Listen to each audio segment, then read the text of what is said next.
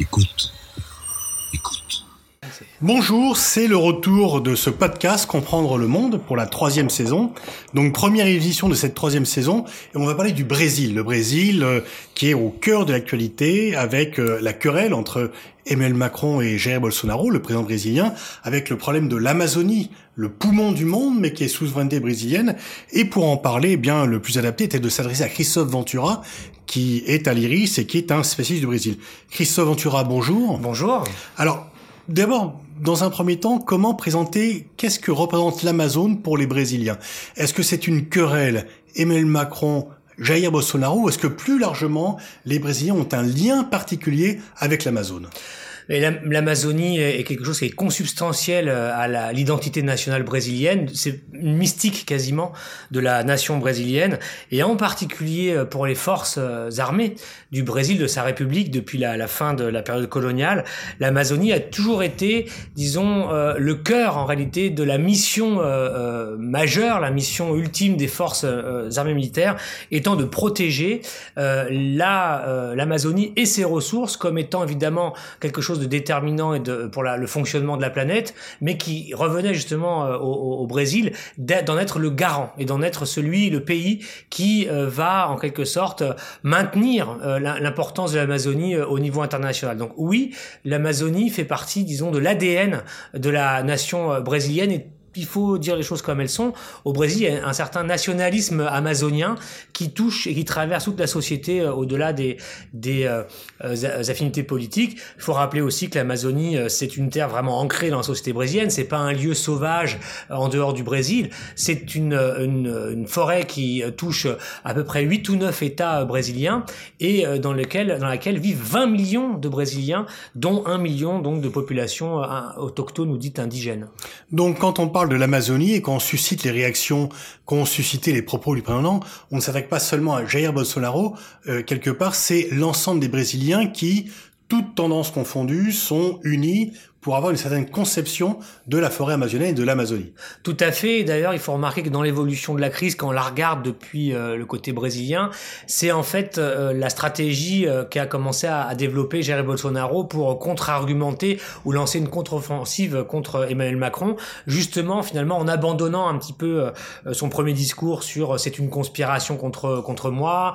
il s'agit de d'incendies qui ont été lancés par les ONG pour décrédibiliser le gouvernement de Jair Bolsonaro il allait mis ça de côté assez rapidement pour finalement essayer de tirer la corde d'une sorte d'ingérence ou d'un comportement de type colonialiste d'Européens qui voudraient en fait en réalité euh, venir comme il le dit lui-même ce sont ses mots hein, instrumentaliser la question amazonienne euh, pour des questions d'influence et d'ingérence euh, d'un pays européen. Donc il a joué beaucoup dans une seconde étape sur cette fibre amazonienne en, en, au Brésil et il faut dire avec un certain succès puisque assez rapidement cette question même si l'opération les déclarations de Macron étaient plutôt bien reçues au Brésil, il y a quand même eu cette euh, réserve hein, en disant attention, euh, il faut quand même euh, pas discuter la question de l'Amazonie comme ça, l'emporte-pièce, et la question de discuter un statut international de l'Amazonie, puisque c'était ça la formulation du président Macron, est quelque chose qui a, disons, retenu l'attention des Brésiliens au-delà de Jair Bolsonaro de son propre camp.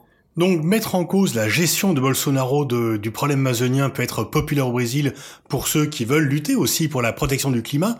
On se rappelle qu'il y a quand même des mises d'environnement au Brésil, qu'il y a un parti vert également, mais c'est donc ce, cette, phrase un peu malheureuse du statut international qui a été le chiffon rouge et qui du coup a permis à Bolsonaro de fédérer autour de lui, y compris des gens qui étaient en désaccord avec lui. Oui, il a réussi euh, un peu ça, il faut l'admettre. Euh, il a réussi à retomber sur ses pattes, ce faisant, en, en, sortant de ses premières déclarations, en, en, disant bah désormais on va effectivement euh, euh réfléchir à la question euh, de l'Amazonie et de sa contribution, disons à la séquestration du carbone et de l'impact que peut avoir là-dessus la déforestation stations et incendies, mais on va, on va le faire de manière régionale. C'est pour ça qu'il a proposé avec le président colombien, qui est un autre des pays, des neuf pays amazoniens, il a présent avec Ivan Duque, il a proposé euh, bah, le 6 septembre d'ailleurs euh, une réunion, euh, disons, des pays amazoniens qui sont membres de l'organisation du traité de coopération amazonien. La France n'est pas dedans. La France, qui a une partie amazonienne avec la Guyane et son parc régional, n'est pas membre de cette organisation, elle est membre observateur. Mais ils vont se réunir le 6 septembre pour proposer un pacte régional régional sur l'Amazonie qui sera porté ensuite à l'Assemblée nationale, à l'Assemblée générale des Nations Unies fin septembre à New York. Donc c'est de cette manière-là que Bolsonaro a essayé de, de, manœuvrer finalement et de lancer sa contre-offensive sur la, la, la proposition d'Emmanuel Macron. Alors au-delà de cette sensibilité toute particulière et très vive des Brésiliens sur la souveraineté sur l'Amazone, est-ce que il y a par contre euh, un, des arguments pour plaider le fait que ces incendies ne sont pas seulement naturels, qu'ils sont bien sûr naturels, mais que Bolsonaro, sa politique, sa gestion, a une part de responsabilité dans le, non pas les incendies, mais dans leur multiplication et leur développement? Bien sûr, euh, les faits de ce point de vue-là sont assez clairs. Euh, D'une part, euh, le problème a commencé avant Bolsonaro, puisque dès 2016, avec l'arrivée au pouvoir de Monsieur Temer, du gouvernement euh, non élu qui a dirigé Donc celui qui ans, a succédé à Dilma Rousseff Voilà. Et qui a été investi euh, de façon peu démocratique. Voilà, en après ça, la destitution de la présidente et surtout qui a été investie de- euh, en n'étant pas élue en fait, hein, qui a présidé le Brésil pendant deux ans. Dès ce moment-là, c'est ces deux années où on a commencé à détricoter les réglementations euh, de protection euh, sur l'Amazonie, à signer des décrets qui ouvraient finalement l'Amazonie à de nouveaux types de- de- de- d'exploration, en particulier minière, etc. Donc ça fait déjà deux ans hein, que le terrain était préparé. Et puis l'arrivée de Bolsonaro a accéléré euh, les choses. Alors les chiffres sont implacables parce que euh, des feux de forêt, il y en a toujours hein, euh, euh, en, en Amazonie, il y a toujours eu. Mais euh, euh, disons que euh, là, ils ont augmenté en un an de 80, plus de 80% pour ce qui est des, des, des feux de forêt. La déforestation, elle, a augmenté de 300% euh, euh, en un an. Et puis là, on vient d'apprendre que au mois d'août, le bilan, c'est à peu près 30 000 départs de feu qui ont eu lieu au mois d'août 2019 en Amazonie contre 10 000 en 2018. Hein, Donc il y a une explosion. Alors Comment l'expliquer, Alors ça s'explique par rapport à la déforestation essentiellement, puisque déjà en 2016-2017, il y avait beaucoup de, de, de sécheresse, mais il y avait moins de, de départs de feu et de déforestation. Donc c'est pas l'augmentation de la sécheresse qui explique les départs de feu. Ce qui explique les départs de feu, c'est une sorte d'impunité finalement qui est laissée euh, au, au, au, au, secteur de l'agrobusiness euh, pour pouvoir défricher sans avoir euh, de sanctions, euh, puisque aujourd'hui on détricote les lois qui protègent euh, l'Amazonie et qu'on laisse finalement la déforestation euh, augmenter à mesure que euh, le, le- le lobby de l'agrobusiness euh, eh bien exporte au niveau international. Donc c'est bel et bien ça qui est la cause Pour, pour faire essentielle. court et pour résumer, pour bien faire comprendre aux auditeurs, on met le feu à la forêt pour pouvoir avoir les terres cultivables, des terres exploitables. Et auparavant, c'était, il y avait des sanctions qui pouvaient être sévères. Mais là, euh, quoi qu'il se passe, vous vous enfreignez la loi. Vous n'avez pas de sanctions, donc il y a un intérêt économique à la déforestation. Alors voilà, pour être simple, il y a, des feux de forêt qui sont légaux. y a des, on, brûle la forêt de manière légale, et puis il y a surtout ce qui est illégal. En tout état de cause, l'un comme l'autre, c'est lié, c'est directement adossé sur la, enfin sur le fait de convertir les terres amazoniennes en terres agricoles pour y venir euh, faire euh, élever les bœufs euh, et puis le soja qui partent à C'est ça le, fond du sujet euh, pour euh, euh, la- l'Amazonie. Donc oui, c'est ça qui est au départ. Et ensuite, il y a eu, par exemple, une déréglementation. Lorsque avant vous, vous étiez pris en flagrant délit de, brûler de la forêt de manière illégale, vous aviez une peine de prison de 4 ans, qui était, par exemple, c'était la loi. Bah ça, ça a été enlevé. hein. C'est-à-dire qu'il n'y a plus cette sanction et cette condamnation si on vous prend à le faire. Donc c'est quelque chose qui, si vous voulez, ne permettre une impunité. C'est ça le fond de l'affaire. C'est que ça crée des conditions où on laisse les gens faire ce qu'ils veulent en quelque sorte pour les stimuler, les favoriser dans euh, cette euh, déforestation. Mais Bolsonaro avait annoncé la couleur. Au, au- au cours de la campagne électorale, il avait annoncé qu'il allait donner la priorité à ce qu'il appelle le développement et que, selon lui, il y a des terres riches, inexploitées, et que si on retire un peu de forêt, on peut plus faire euh, d'agro-business. Donc finalement, ce n'est pas tellement une surprise. Non, c'est pas une surprise, mais là on voit les conséquences euh, dramatiques de cette politique parce qu'effectivement Bolsonaro a toujours, euh, euh, disons, dit ce que ce que vous dites. Euh, sa campagne, il a fait en partie là-dessus. A fait ce qu'il a dit puisqu'il a euh, donné le ministère de l'Agriculture, qui est autrement plus puissant que notre en France. Le ministère de l'Agriculture, c'est un État dans l'État au Brésil parce que justement c'est tout le secteur euh, de l'agronégoce. Le ministère de l'Agriculture appartient désormais, euh, enfin est tenu par quelqu'un, Teresa Cristina, qui est une des éminentes représentantes du lobby ruraliste, comme on dit au Brésil, donc du secteur de l'agro. Quand il est arrivé au pouvoir, il a mis à la tête de l'équivalent de l'Office national des forêts quelqu'un qui est aussi membre de ce groupe des ruralistes au Brésil. Il a fait démissionner des scientifiques qui alertaient depuis son arrivée au pouvoir euh, sur euh, bah, le, la déforestation euh, accrue de l'Amazonie. Ils ont, ils, ils, ont démissionné. Donc oui, il a fait ce qu'il a dit et effectivement, depuis le départ, sa politique est bien celle-là, puisque lui lit directement la question de la souveraineté amazonienne, la question de son développement économique, mais entendu comme un développement de type extractiviste, c'est-à-dire un développement qui vise à exploiter les ressources de la, de la forêt pour les convertir en produits d'exportation sur les marchés internationaux. Et c'est ça son, son projet pour l'Amazonie. Est-ce qu'au Brésil, il y a euh, un soutien euh, à une politique d'environnement Est-ce que les réflexions du monde extérieur sont perçues comme des atteintes inadmissibles vis-à-vis de la souveraineté brésilienne ou est-ce que euh, il y a des secteurs de l'opinion qui disent non, quand même, il faut être responsable et il faut, on ne peut pas comme ça euh, gâcher, brûler la forêt amazonienne?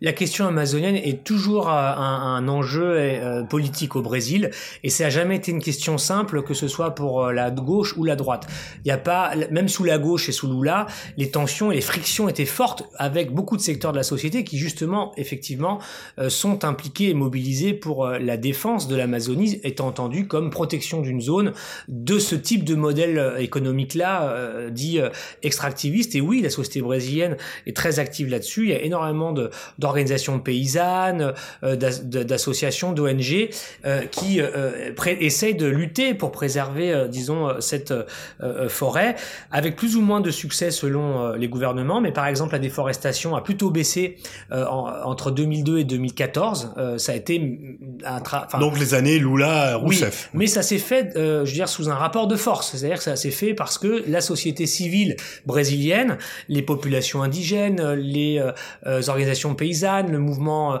des sans-terres, la Via Campesina, en quelque sorte, mettaient une pression sur le gouvernement de Lula et sur ce fameux lobby ruraliste qui, si vous voulez, est incontournable parce qu'il il détient à lui seul l'ensemble du commerce extérieur brésilien. C'est-à-dire que le secteur de l'agronégoce euh, au Brésil, c'est 40% des exportations euh, euh, du Brésil au total dans le monde. C'est quasiment un quart des emplois dans le pays, donc ça pèse. Hein, ce secteur-là qui déforeste et qui déforeste, lui-même le dit-il, aussi pour répondre à une demande internationale de soja, de bœuf, d'huile de palme, etc. pour les Chinois, Européens et les Américains. Donc y compris sous les années Lula, les choses n'ont jamais été euh, spontanément simple sur la question amazonienne, mais il y avait des négociations et il y avait de la déforestation en même temps qu'il y avait un renforcement des réglementations pour augmenter les zones préservées de cette déforestation. C'est ça qui s'est euh, déréglé et qui est détruit depuis 2016 avec l'accélération dont on a parlé sous Jair Bolsonaro euh, de, depuis un an. Mais oui, la société brésilienne est très mobilisée sur cette question-là, mais il y a aussi beaucoup d'ONG internationales qui le sont et certains gouvernements qui financent des programmes de reforestation, de préservation ou qui donne de l'argent aux États amazoniens en contrepartie euh, euh, de ne pas exploiter euh, justement économiquement les richesses des sous-sols, etc. C'est des systèmes qui existent depuis très longtemps au Brésil et qui sont en permanence, disons, négociés et renégociés en fonction de la couleur politique des gouvernements. Parce qu'on arrive à cette contradiction, c'est que les Brésiliens peuvent dire bah, c'est chez nous, c'est notre forêt, et, et, les gens extérieurs, le régiment disent non, c'est notre poumon économique. En même temps, la souveraineté existe toujours, donc comment trouver les moyens de faire concilier le respect de la souveraineté brésilienne et le nécessaire développement du Brésil, qui a encore quand même pas mal de gens à sortir de la misère et de, du seuil de pauvreté, et le fait de protéger ce qui est effectivement, objectivement, le poumon mondial. Comment faire en sorte de pouvoir euh, rendre conciliables ces deux exigences du développement et de la protection de l'environnement? Et développement national et protection internationale de l'environnement. Alors du côté du Brésil, la réponse c'est plutôt euh, le, disons le développement de la coopération, mais toujours avec le Brésil souverain, c'est-à-dire euh, sans euh, l'Amazonie, euh, enfin conserve, conservant un statut, euh, disons brésilien ou régional, puisqu'encore une fois l'Amazonie, le Brésil en détient 60%, mais 40% de l'Amazonie appartient à huit autres pays sud-américains. c'est la réponse des Brésiliens, c'est la coopération et la coopération régionale, ça a toujours été plutôt ça, et la coopération avec les institutions internationales, type onusienne, etc., avec des systèmes finalement de compensation, c'est-à-dire on ne développe pas, on n'exploite pas la forêt en contrepartie de financements qui nous permettent, eh bien de construire des projets d'insertion dans l'emploi des, des, habitants de l'Amazonie, etc., etc. Ça a toujours été à peu près ça jusqu'à aujourd'hui. Mais c'est vrai que la question se pose aujourd'hui de manière assez inédite avec l'accélération du dérèglement climatique et puis surtout l'accélération de la prise de conscience de ce dérèglement dans, dans nos sociétés. Et, et l'affaire de, de l'été amazonienne, elle a cristallisé tout ça. Et aujourd'hui, il n'y a pas de réponse simple à cette question. En tout cas, il est sûr que pour les Brésiliens, la question amazonienne ne peut pas, euh, disons, euh, être extraite de la souveraineté sud-américaine. Ça, c'est certain. Et je crois que sur cette ligne-là, les Brésiliens, indépendamment d'ailleurs de la couleur politique du gouvernement actuel, sont assez en ligne avec les autres Sud-Américains qui perçoivent l'Amazonie comme une ressource sud-américaine et qui euh, euh, n'accepteront pas, euh, disons, une sorte de tutelle euh, internationale et surtout pas si ça vient de la part des Européens euh, qui, malgré tout, renvoient à l'imaginaire colonial. Et là-dessus, euh, Bolsonaro a beau jeu, beau jeu de jouer là-dessus avec Emmanuel Macron parce qu'il a trouvé euh, un fil euh, à tirer sur le sujet. Donc si on veut avancer sur ce sujet, il faut le faire tout en mettant en avant le respect de la souveraineté parce qu'il y a forcément, et c'est pas toujours perçu, en Europe et dans le monde occidental, il y a toujours le soupçon effectivement, même si c'était parfois instrumentalisé, mais en tous les cas, on ne pourra avancer que en affichant le respect de la souveraineté par des coopérations agréées. Ah, c'est certain. Je crois que c'est le cadre, en tout cas, dans lequel euh, le Brésil et les pays sud-américains voient euh, la, la, le traitement euh, de, de, ce sujet. Encore une fois, je disais au début de l'entretien, on, ne mesure pas à quel point cette Amazonie est quasiment... il y a une mystique amazonienne dans la constitution nationale brésilienne et qui confère, encore une fois, je me répète un peu, mais même aux forces militaires, les forces militaires sont très chatouilleuses au Brésil sur cette souveraineté. Ils ont fait il y a une quinzaine d'années des exercices demandant à protéger l'Amazonie, là, contre une intervention militaire américaine, était déjà pour le contrôle de l'Amazonie. Tout à fait, tout à fait, et ça c'est quelque chose qui est résilient, enfin qui reviendra euh, en, en, permanence, à mon avis, qui n'est pas prêt de, de changer euh, dans ce pays. Bolsonaro a été élu, il est contesté, mais il a fait une campagne où finalement, un peu à l'image de Donald Trump, euh, il a dit ce qu'il allait faire et il fait ce qu'il avait dit sur l'environnement, sur les femmes. Donc il a suscité beaucoup de réserves, beaucoup d'opposition.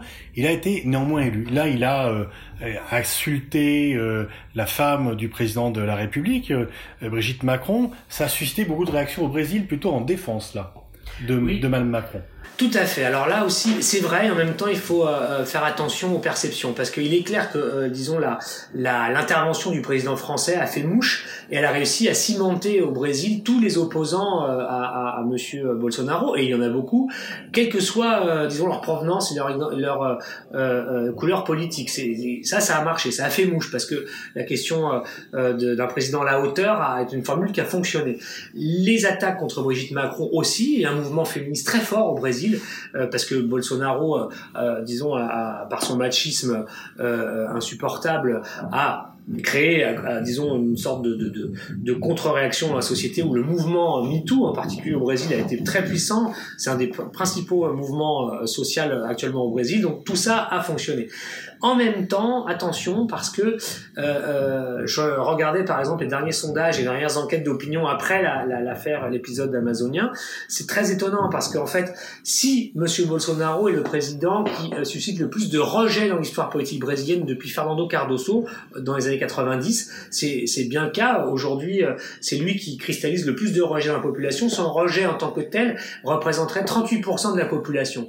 Il n'y a que 29% de la population brésilienne qui se dit être satisfait fait de Jair Bolsonaro euh, aujourd'hui, mais surtout il y a un trou au milieu avec, disons, euh, une sorte de, centre au Brésil qui finalement n'a ni une mauvaise opinion de lui ni euh, une bonne et c'est plutôt des gens qui ont une sorte de désillusion par rapport euh, à, la classe politique et c'est ce noyau là aujourd'hui qui est une espèce de noyau inerte finalement dans la société brésilienne qui fait que Bolsonaro n'est pas non plus encore aujourd'hui disons victime d'une vague d'impopularité où il ne représenterait plus que 10 ou 20% de l'opinion.